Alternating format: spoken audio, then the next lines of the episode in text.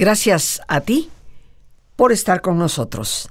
Saber para servir. La paz nunca viene de afuera. Esa fue la ley número 11 dentro de esta serie Leyes de Vida.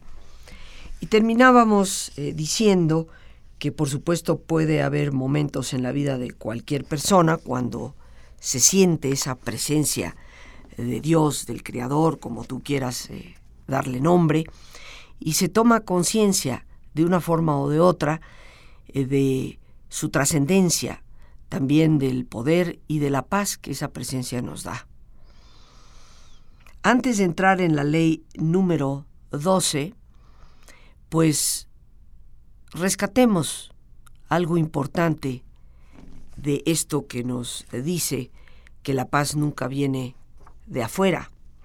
Solo cuando encontramos esa paz interior es que llegamos verdaderamente a la libertad, a liberarnos de los pensamientos negativos, eh, de pues muchas de las cosas que en el mundo nos causan tanto temor, tanta duda, tanta preocupación, tanto problema.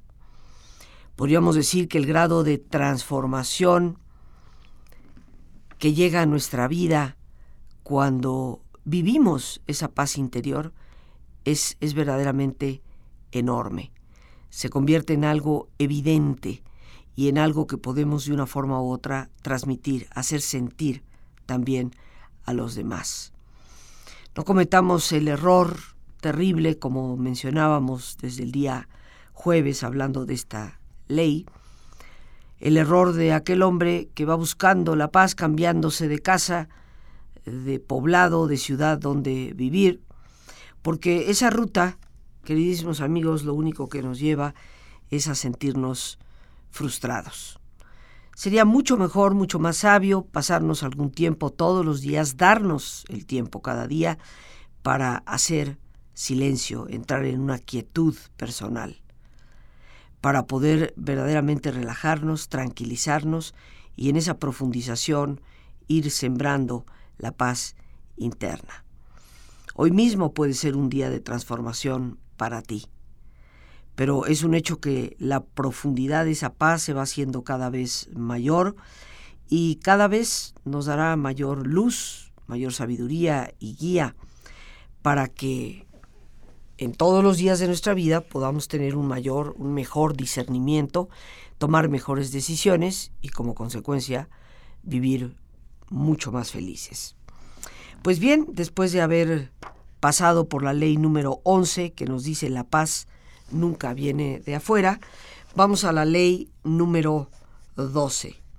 Y esta la podemos llamar, decir, escucha y aprenderás. Esa es la ley número 12. Escucha y aprenderás.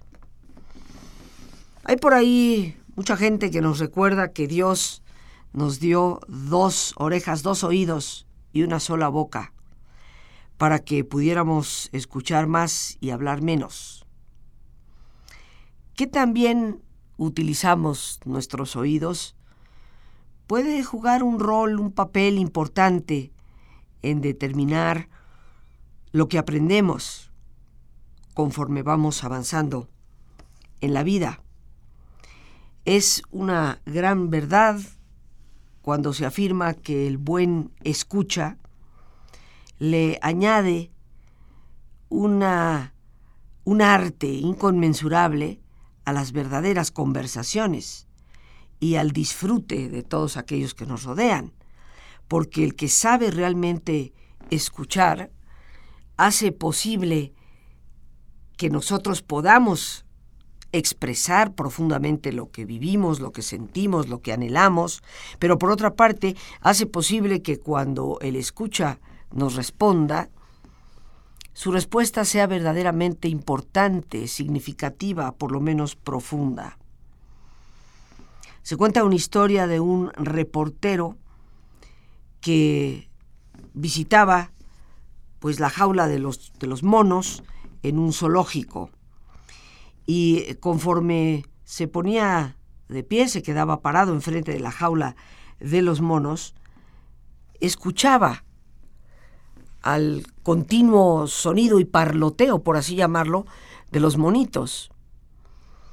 Y de repente, conforme se encontraba de pie frente a la jaula de los monos, escuchando el ruidero que los animalitos estaban produciendo, tuvo un sentimiento como, como de que esto yo ya lo viví antes. Eso que técnicamente se llama el déjà vu, esa sensación que todos hemos tenido, tú y yo también, de que esto ya lo hemos vivido antes, aunque no sabemos ni cómo, ni dónde, ni cuándo. Y vino a su mente, con esa sensación de haberlo vivido antes, pues una reunión, lo que llaman comúnmente una invitación de cóctel a la que él había atendido la semana anterior. Y pudo recordar con su mente, con su, sus imágenes, aquel sitio, aquel salón con muchísima gente, y eh, cómo se escuchaba ese sonido, ese ruido prácticamente, en donde nadie tal vez estaba diciendo ni muy importantes cosas y por supuesto nadie estaba verdaderamente escuchando. Se quedó un rato contemplando a los monos y le cayó el veinte de cómo en tantas ocasiones nuestras conversaciones, nuestras reuniones se convierten precisamente en eso, un parloteo incesante, ruidoso, donde ciertamente ni lo que decimos es importante, ni nadie parece ni siquiera escucharlo. En las conversaciones, queridos amigos, siempre hay un dar y un recibir, porque conversar implica comunicación, dos personas o más pero tiene que fluir. No puede ser uno solo el que agarre la guitarra y se quede con ella el resto de la noche o el resto del día, o en el momento en que estemos reunidos. Siempre tiene que haber esta, este fluir de, de las intervenciones. Pero realmente, si nosotros nos damos cuenta de las actividades que realizamos en la vida, el estudio serio nos informa. El viajar pues abre nuestras perspectivas de vida. La amistad nutre el alma.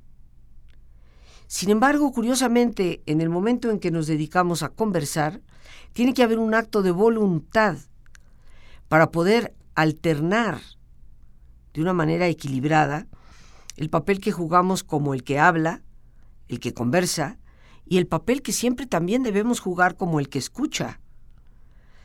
Y esto significa que en una conversación que pretende dejar algo en nosotros, o que es importante porque transmite sentimientos nuestros o de la otra persona, tenemos que hacer como esas pausas digestivas, en donde vamos digiriendo qué es lo que se nos ha dicho, qué es lo que realmente significa. Una razón importante por qué algunas relaciones eh, pues terminan, puede ser que nunca hemos aprendido a escuchar.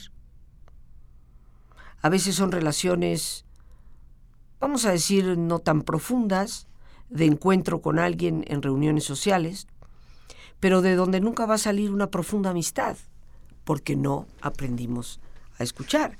En ocasiones las relaciones se van distanciando porque a pesar de ser relaciones cercanas, el problema es el mismo, no hemos aprendido a escuchar.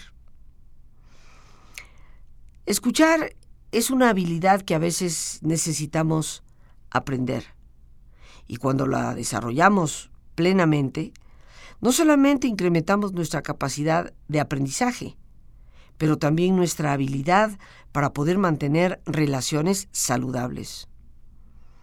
Una verdadera conversación es una oportunidad para aprender algo respecto a otra persona o aprender algo de la otra persona. Porque en ocasiones nos reunimos con gente que sabe mucho de algún tema y conforme les escuchamos de verdad, aprendemos de ese conocimiento. En otras ocasiones, aprendemos algo respecto a esa persona, lo que siente, lo que espera, aquello que le produce tal vez una inquietud, pero siempre aprendemos. Existen, algunos piensan, dos formas de escuchar. Una forma de escuchar activa y otra pasiva. Muchos de nosotros somos buenísimos en lo que es la parte pasiva del escuchar. ¿Por qué? Porque aparenta que estamos escuchando cuando en verdad nuestras mentes ya se han ido a otra parte, a lo que pasó anoche, lo que vamos a hacer mañana.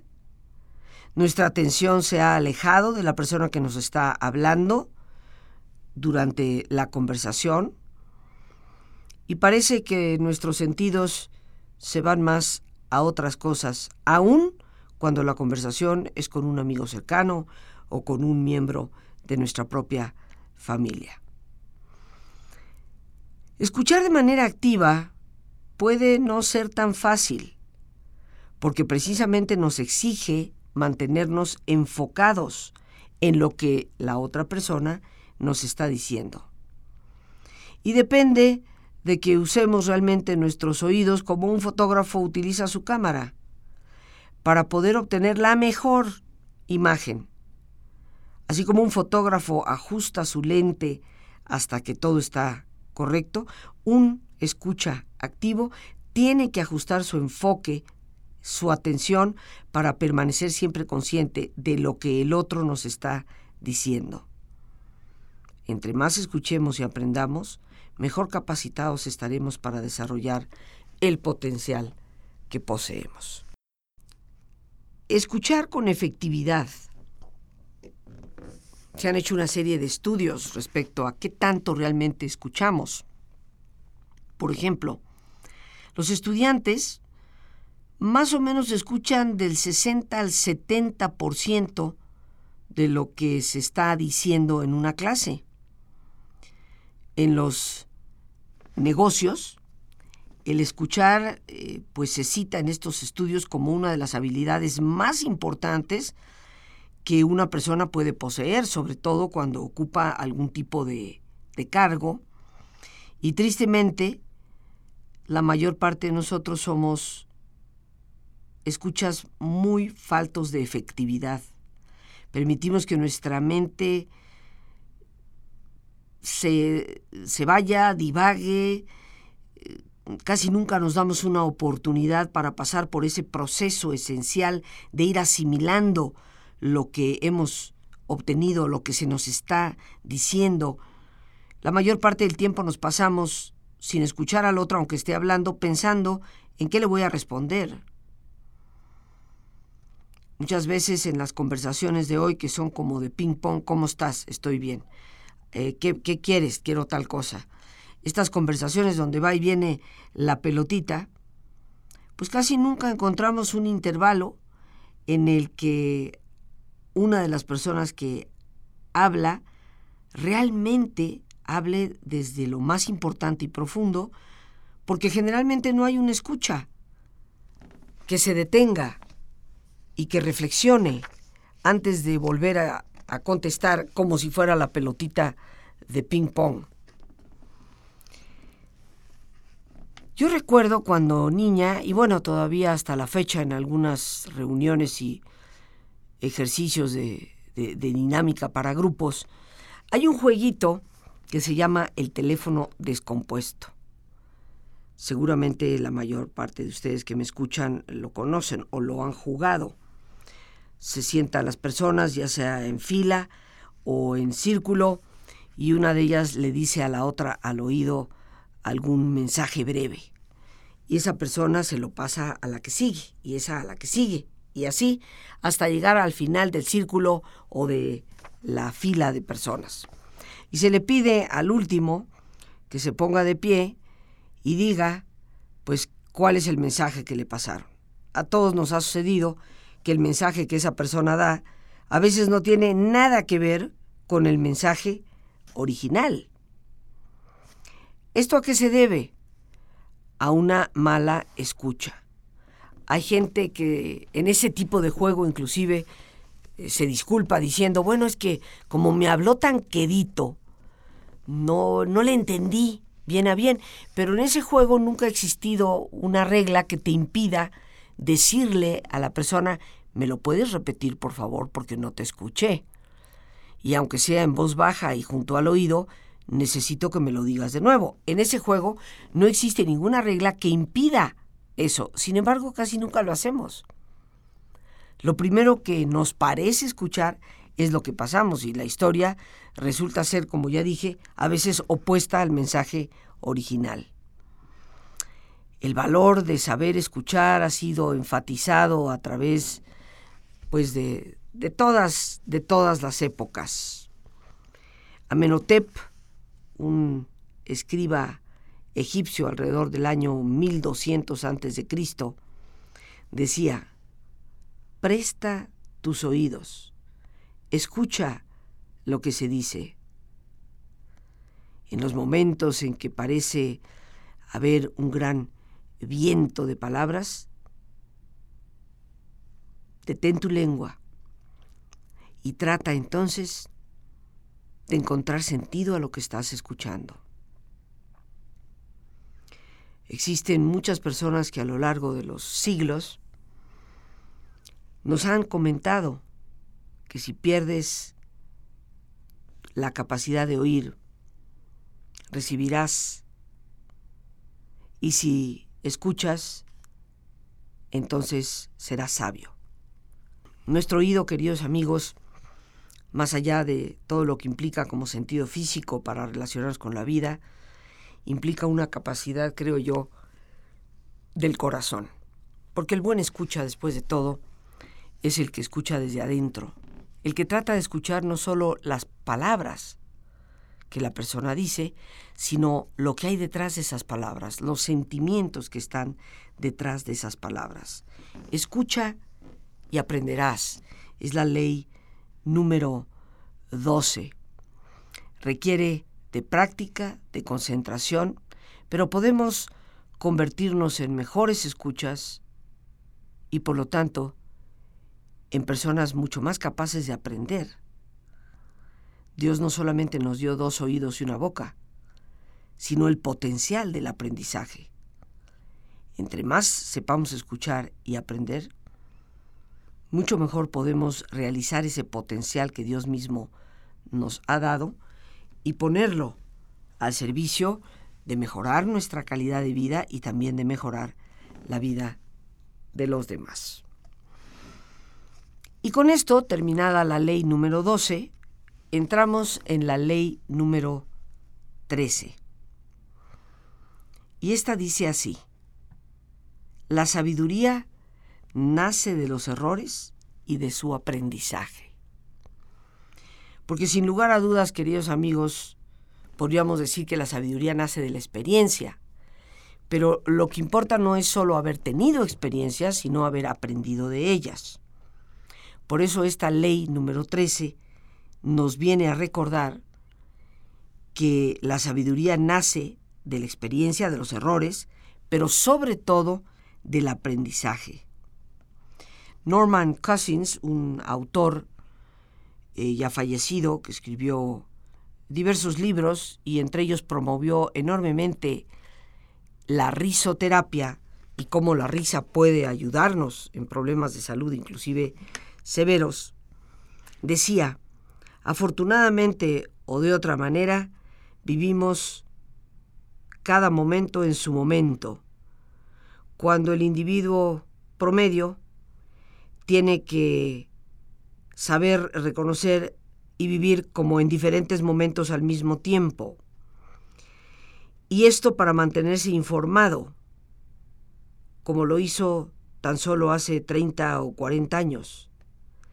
Estar educado o ser educado hoy en día requiere no solamente un conocimiento más superficial de las artes y de las ciencias, pero lo que más requiere es un sentido de interrelación. Y eso sucede ya muy poco. Finalmente, estar educado hoy en día, en términos de nuestras propias necesidades, significa prepararse para ser un verdadero ciudadano del mundo. Hoy la educación se concentra cada vez más en el simple hecho de sobrevivir. Y bueno, queridos amigos, ¿Qué tiene esto que ver? Pues tiene que ver con la realidad de que hoy en día vamos tan a prisa por la vida que ni siquiera aprendemos de lo que nos está sucediendo.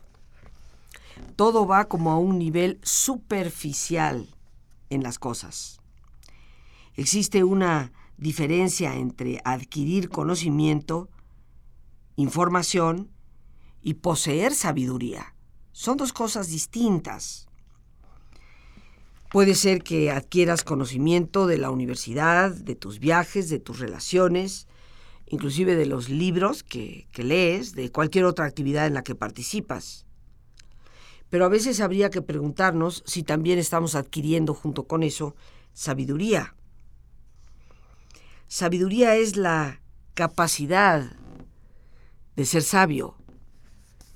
Implica, queridísimos amigos, la habilidad de poder juzgar y de poder valorar las situaciones y las personas de forma adecuada y fundamentado en un gran rango, en un gran espectro de conocimientos, pero sobre todo de experiencia y de comprensión. Y esto quisiera enfatizarlo, porque hay personas que tienen mucha información, pero casi nada de sabiduría. Y hay personas que a pesar de no tener tanta información, poseen una gran, gran sabiduría. En otras palabras, una persona sabia es una que tiene la habilidad de ver más profundamente, hacia el sentido más profundo de las cosas. Pero para poder llegar a adquirir esa sabiduría, pues nos resulta prácticamente lógico que uno tiene que haber vivido para desarrollar cierta profundidad en su capacidad autorreflexiva, para poder adoptar una posición que pueda evaluar o experimentar y aprender de esas experiencias. Epicteto, ese gran filósofo griego, podía haber estado pensando más o menos en lo mismo cuando dijo, en ocasión de cualquier tipo de desgracia que llegue a ti, recuerda voltear hacia ti mismo y preguntar qué poder hay en ti que pueda responder a esa experiencia. Y creo que uno de los más profundos poderes que poseemos es el de la sabiduría que adquirimos a través de los errores, del aprendizaje que de ahí podemos obtener. Bien amigos, listos ya para relajarnos. Como es nuestra sana costumbre, te pedimos que te pongas cómodo y si te es posible hacer el alto completo y total, qué mejor que cerrar tus ojos. En una posición cómoda y con tus ojos cerrados, toma conciencia de tu respiración. Siente el entrar y el salir del aire en tu cuerpo. E imagina cómo al inhalar, así como llevas oxígeno a tus células, inhalas también serenidad para tu mente. Al exhalar, así como tu cuerpo se libera de toxinas, imagina que tu mente se libera en ese aire que exhalas de todas las presiones y todas las tensiones.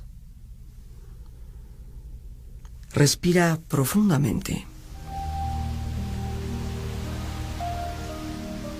Y concentra tu atención en tu cuero cabelludo. Relaja todos los músculos que cubren tu cabeza.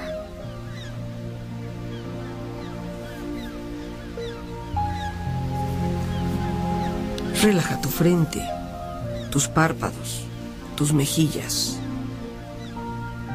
toda la piel que cubre tu cara.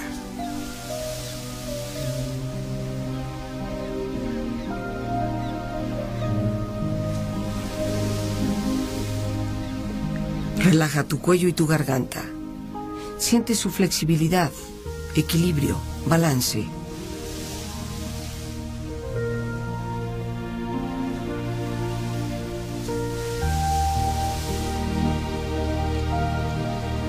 Relaja tus hombros, brazos y manos, así como tu espalda. Siente una agradable sensación que relaja todos los músculos en estas partes de tu cuerpo.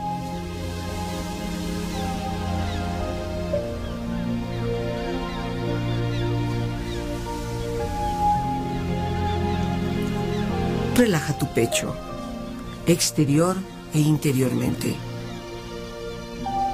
relajando todos los músculos, imaginando a todos tus órganos internos funcionar rítmica y saludablemente.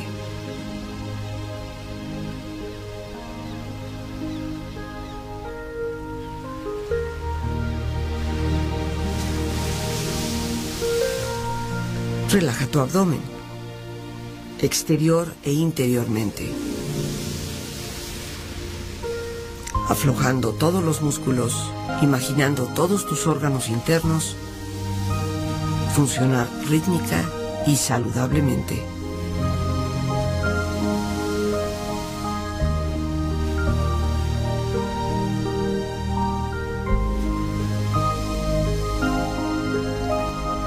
Relaja tus muslos, tus rodillas. Siente la piel, la vibración de la piel en estas partes de tu cuerpo.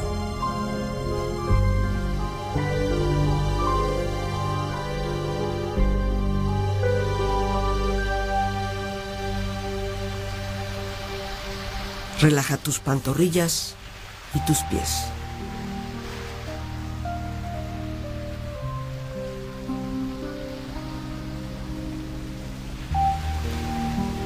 Con tu cuerpo profundamente relajado, proyecta en tu mente la imagen de un lugar ideal para descansar. Imagina los colores, los sonidos, los aromas. Es un lugar de belleza y de paz. Siente estar ahí y disfrútalo.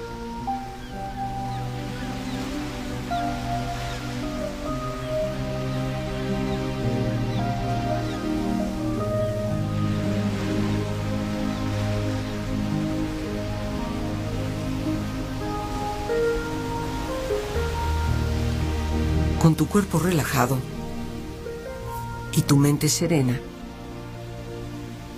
reflexiona.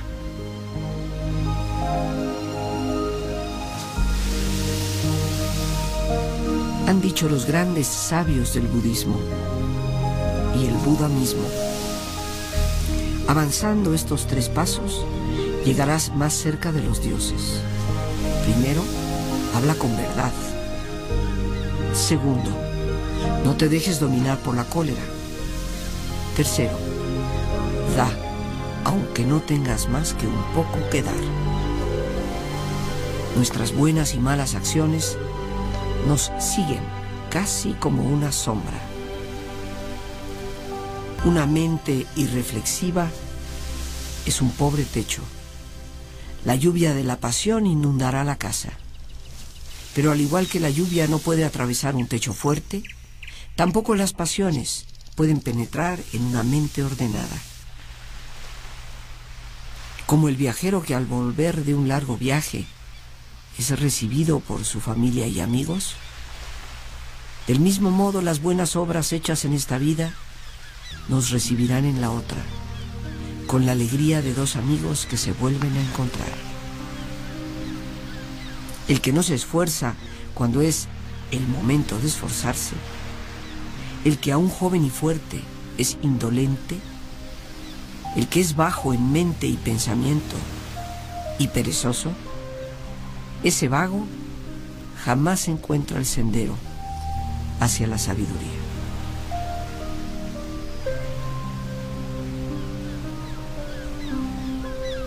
Respira profundamente, relájate bien y con esta experiencia empieza lentamente a estirarte, brazos, manos, piernas y pies, moviendo tu cuello, bostezando si lo deseas, haciendo que tu cuerpo retome su nivel de actividad habitual hasta muy lentamente abrir tus ojos. Ojos abiertos, bien despierto, muy a gusto, bien descansado y en perfecto estado de salud, sintiéndote mejor que antes. Continuamos, queridos amigos, con esta ley número 13 dentro de esta serie Leyes de Vida y la repito con gusto, la sabiduría nace de los errores y de su aprendizaje. Algunos de nuestros errores, como decía María Montessori, son oportunidades para aprender. Algunas mucho más claras, mucho más evidentes que otras. A veces parece como si el mundo estuviera lleno de gente que muy, muy contentos nos informan de todos los errores que cometemos. La persona que está dispuesta a escuchar el punto de vista del otro y admitir que puede haber otras maneras de ver las cosas, esa es la persona que ciertamente puede crecer en sabiduría y puede convertirse en una especie de reservorio de conocimiento donde éste se expande y se convierte realmente en sabiduría interior. El Talmud, este viejo libro que a la vez como todos los buenos siempre son nuevos para leer, para aprender, son libros eternos, el Talmud que transmite muchas de las interpretaciones rabínicas eh, de el Antiguo Testamento, sobre todo de los cinco primeros libros, nos pregunta, ¿quién es un hombre sabio? Y nos responde, aquel que aprende de todos los demás. Y ciertamente que esto, creo yo, es una gran verdad. Para llegar a ser personas sabias debemos de tener la voluntad de ser tolerantes, de retener, de detener nuestras creencias personales respecto a algo, de hacer a un lado nuestros prejuicios y de pensar las cosas con una mente eh, más abierta, más dispuesta. Es muy importante abrirnos, aprender de diferentes áreas, aún bajo el riesgo de, pues, no sé, sentirnos apenados o aparecer medio tontos porque no sabíamos mucho al respecto. Pero somos capaces de admitir que todavía no sabemos algo, pero que estamos dispuestos a aprender de ello. El aprendizaje es un proceso muy deseable que puede incluir pues cometer errores, que nos llevan al camino de saber. Podemos permitir el proceso de aprendizaje y darle la importancia que realmente tiene en nuestras vidas? Porque la verdadera sabiduría, queridísimos amigos, reconoce que entre más aprendemos respecto a algo, más interesante ese algo se convierte. Y por lo tanto, más todavía tenemos que seguir aprendiendo de ello. Tal vez algunos de nosotros hemos escuchado a alguien decir, aprendí mi lección, nunca lo voy a volver a hacer. Muy rara vez escuchamos, ah, esa fue una lección maravillosa, estoy feliz de que me haya sucedido a mí como me sucedió, a pesar de que fue tan incómodo el pasar por ello. Ahora comprendo por qué experimenté el dolor y con esta nueva conciencia Puedo cambiar mi conducta para no cometer el mismo error en el futuro. Nunca hemos escuchado eso expresado de esa manera. Simplemente he aprendido mi lección. Cada uno de nosotros debe de reconocer que está en nuestra libertad el poder elegir y que de cada experiencia que tenemos podemos elegir quedarnos atascados en ella lamentarnos por siempre del error cometido, o aceptarlo como un reto que algo nos está mostrando, algo nos quiere enseñar y que nos lleva a ser mejores para el futuro. Por lo tanto, sin lugar a dudas, la persona sabia es una persona valiente. Casi siempre pensamos de la valentía en términos de mostrarnos hacia el exterior como con fuerza, como con un poder físico, ser Juan sin miedo, por así decirlo. y pensamos de la valentía en las, en las batallas o en los deportes. Sin embargo, hay muchas más formas interiores de ser verdaderamente valientes, que no se reconocen casi por nadie, excepto por nosotros mismos, conforme vamos como batallando, ¿no? Para poder superar pues nuestras faltas, nuestras deficiencias, conforme confrontamos el papel que cada uno de nosotros juega en las experiencias que le toca vivir y que tal vez has juzgado como errores en tu vida, puedes hacer que experiencias futuras te den mucho mayor fruto y con esto puedes incrementar tu sabiduría. Esta voluntad sincera de mirarnos a nosotros mismos con honestidad con valor, pues puede ser al principio y tal vez uno de los pasos más importantes que podemos tomar o dar en el camino a ser sabios. Es un hecho, queridísimos amigos, que no podemos huir de nuestras debilidades. Tenemos en muchas ocasiones que luchar o perecer. Y si esa es una verdad que yo creo todos hemos vivido, ¿por qué no ahora? ¿Y por qué no empezar desde este momento a tener esa capacidad de reconocer los fallos, pero con la intención de aprender de ellos, de lo cual se va a derivar la sabiduría? Y dicho esto, queridos amigos, entramos en la ley número 14 dentro de esta serie Leyes de Vida.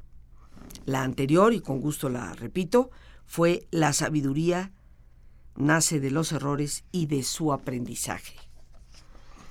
Bueno, pues esta ley 14 la hemos titulado La humildad nos lleva al recogimiento y al progreso. La humildad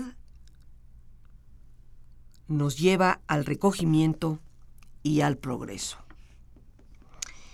Podríamos decir que en el momento presente en que nos encontramos, la raza humana, a pesar de miles de años de desarrollo histórico, está realmente en las puertas de una nueva forma de vivir en este mundo. Todos los conceptos que han transitado por nuestros espacios, como es la globalización. Esto que se nos quite ya la idea de que va marcha para atrás, esto solo va para adelante. Y algunos dicen que eso es seña de un siglo que será mucho más luminoso, cuando nos demos cuenta que en el fondo todos estamos unidos. Muchos aspectos comerciales de la globalización, con los que yo en lo personal no estoy de acuerdo, por supuesto que, que lastiman, pero el concepto de que el mundo se convierta en una unión entre diferentes naciones, de intercambio de todos los tipos, esto estoy también convencida será, sin lugar a dudas, el, el futuro. Cuando reconocemos con un poco de asombro todo lo que nos rodea, ya sea una galaxia o la luz del sol que sale por la mañana, este estado de asombro nos lleva a experimentar la humildad que ciertamente todos podemos experimentar y vivir cuando tenemos la experiencia de lo, de lo magnífico, de lo grande y a veces de nuestra pequeñez. Pero de hecho, la humildad es una forma y tal vez la llave misma del progreso. Sin ella nos convertimos en personas autosatisfechas con las glorias del pasado y nos lanzamos como ciegos sobre los retos que vienen por delante y generalmente fallamos por esa ceguera. Sin humildad no podemos tener los ojos bien abiertos, no podemos tener una mente lo suficientemente abierta para descubrir nuevas áreas que explorar, nuevas, nuevas investigaciones que hacer. si no somos lo suficientemente humildes como niños, es probable que seamos incapaces de admitir nuestros errores, de buscar consejo y de volver a intentar las cosas de nuevo. La actitud humilde es para todos nosotros, que nos interesa, por supuesto, el futuro no solo personal, sino de la civilización, algo importante que debemos de cultivar. Porque la actitud humilde, para aquellos de nosotros que puede ser no estemos satisfechos con muchas de las cosas que suceden a nuestro alrededor, nos ayudará a ver, buscar y a veces clamar al recogimiento interno, a ese Dios que nos habita, alguna forma de ayudarnos. Cuando de verdad aceptamos las cosas con humildad, entonces tenemos la puerta mucho más abierta a ese contacto con Dios. La palabra humildad puede significar muchas cosas, pero también es la comprensión de que Dios infinitamente excede cualquier cosa que cualquier persona haya dicho de Él, y que es infinitamente algo que está más allá de la comprensión netamente humana. Conforme lleguemos a esa realización y podamos ser un poco más humildes, tal vez podamos reducir esos obstáculos que están en nuestro camino, puestos por nuestro propio ego, que se niega, se resiste muchas veces al cambio, a la mejoría, al aprendizaje. A pesar de que muchas veces en nuestro pensamiento todo se inicia considerando pues lo más obvio, lo más superfluo, nuestro verdadero objetivo es ir más allá de lo que es la apariencia física para penetrar las cosas y encontrar la fuente de su belleza, su forma, su existencia. Es como tratar de llegar a algo mucho más grande que simplemente la suma de sus partes. Esto implica entrar en ese asombro de lo misterioso que está de alguna forma grabado en cada partícula del universo y en nuestro propósito de vivir constantemente esta conciencia para nosotros mismos descubrir la fuente misma de nuestra vida, la fuente de la que nos alimentamos desde el interior. Piensa por un instante en una analogía que con frecuencia se hace. Así como un horno puede purificar el oro, Así también la vida muchas veces purifica el alma. Cuando una persona nace, viene a este mundo, es como un pedazo de, de carbón. Es suave, pero también es como amorfo. Así que cuando los rayos del sol caen sobre él, pues no refleja absolutamente nada. Pero después, a lo largo del camino, pues va siendo sujeto de diversas presiones, de diversos niveles de calor, y ese carbón se va transformando lentamente en un bellísimo diamante. Un diamante eh, natural, pues es valorado por un experto en el manejo de diamantes. Su diseño interior está determinado ahí y la piedra se va cortando con sus muchas facetas para convertirse en una preciosísima y radiante joya.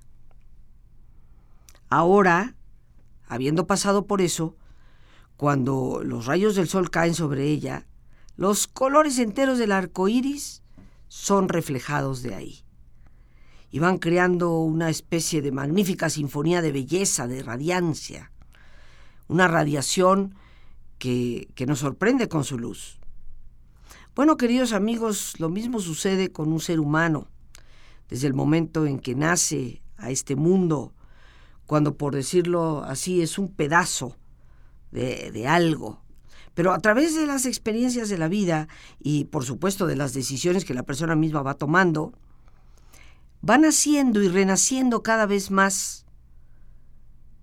Y esto solo se logra a través de la humildad del alma, que tiene esa capacidad de, como de, de reinventarse, de darse la oportunidad de volver a ser a pesar de los errores cometidos.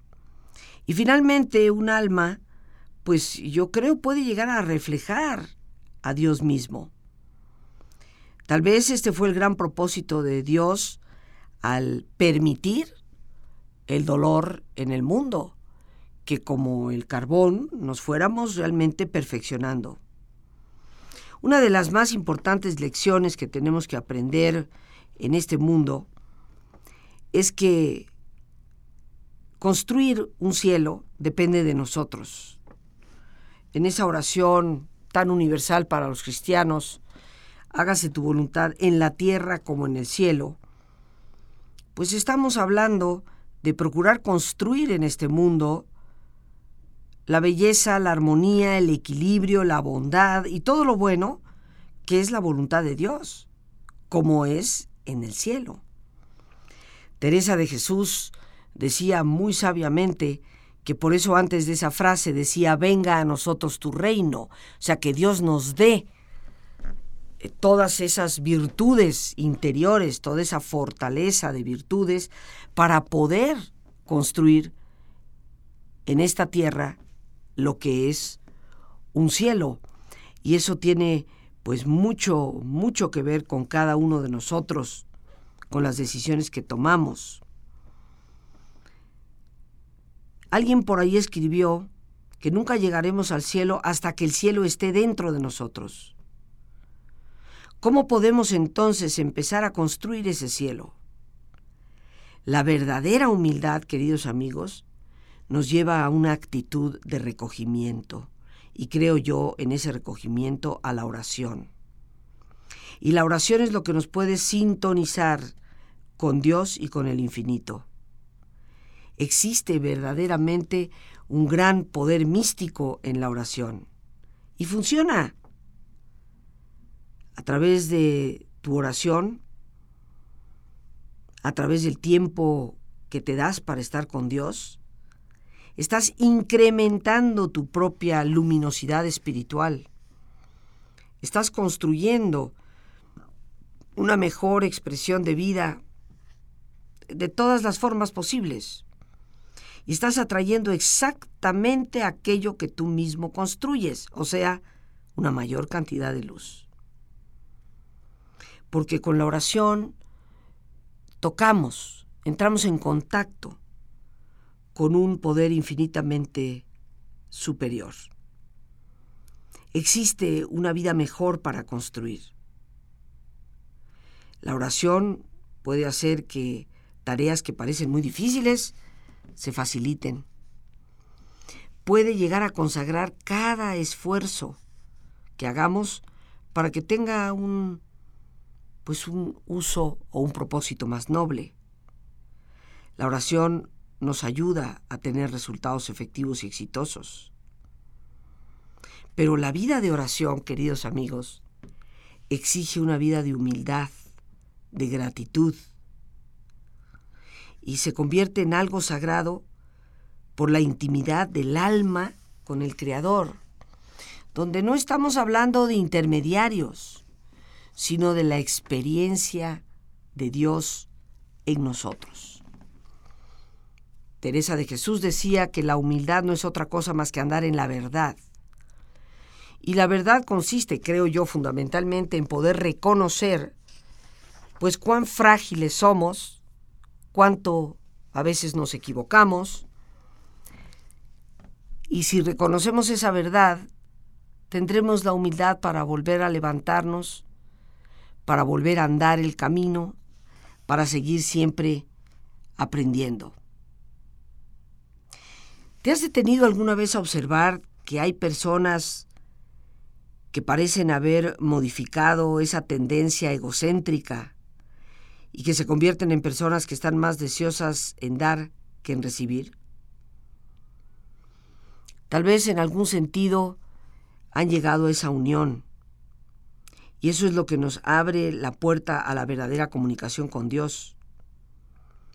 La persona que depende de la sabiduría, de la belleza, de las habilidades o del dinero, tiende, curiosamente, a cerrarle la puerta a Dios, porque piensa que todo puede obtenerse desde afuera. Pero la persona que es humilde y que tiene gratitud en su corazón por todas las bendiciones que Dios nos da, abre la puerta a una especie de cielo en esta tierra, aquí y ahora. Es de suma importancia que aprendamos a liberarnos a nosotros mismos, de ser voluntariosos y que podamos realmente confiar en la voluntad de Dios.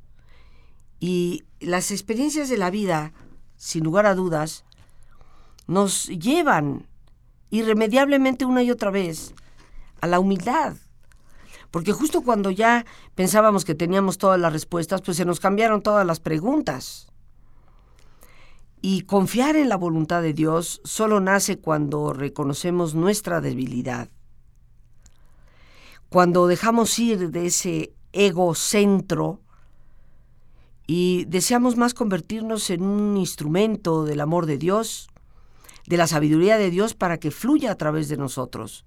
Así como pues la luz del sol fluye a través de una ventana que está abierta.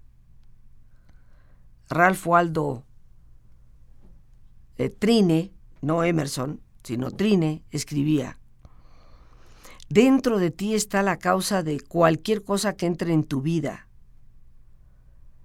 Para llegar a la plena realización de ti mismo, de los poderes interiores y que ellos se despierten, significa que estás actuando de acuerdo a lo que en ti está sembrado. En la humildad, queridos amigos, tenemos una excelente oportunidad de aprender de uno y del otro. Eh, la humildad nos lleva a ser personas mucho más abiertas hacia los demás y ver las cosas también desde el punto de vista del otro. La humildad nos permite compartir nuestra forma de pensar o, de ver el mundo también de una manera más libre. Es a través de la humildad que vamos a evitar pues tantos errores cometidos por la soberbia, la intolerancia y sobre todo por esa religiosidad fanática que pretende someternos en vez de promovernos. Quien quiera que tenga en su corazón algo tan pequeño como un grano de arroz, pero que sea de soberbia, no podrá entrar en el paraíso. Esto lo afirmaba Mahoma, el profeta del Islam. La humildad nos abre la puerta al espíritu, al recogimiento, a la oración. Y esto nos lleva verdaderamente al progreso.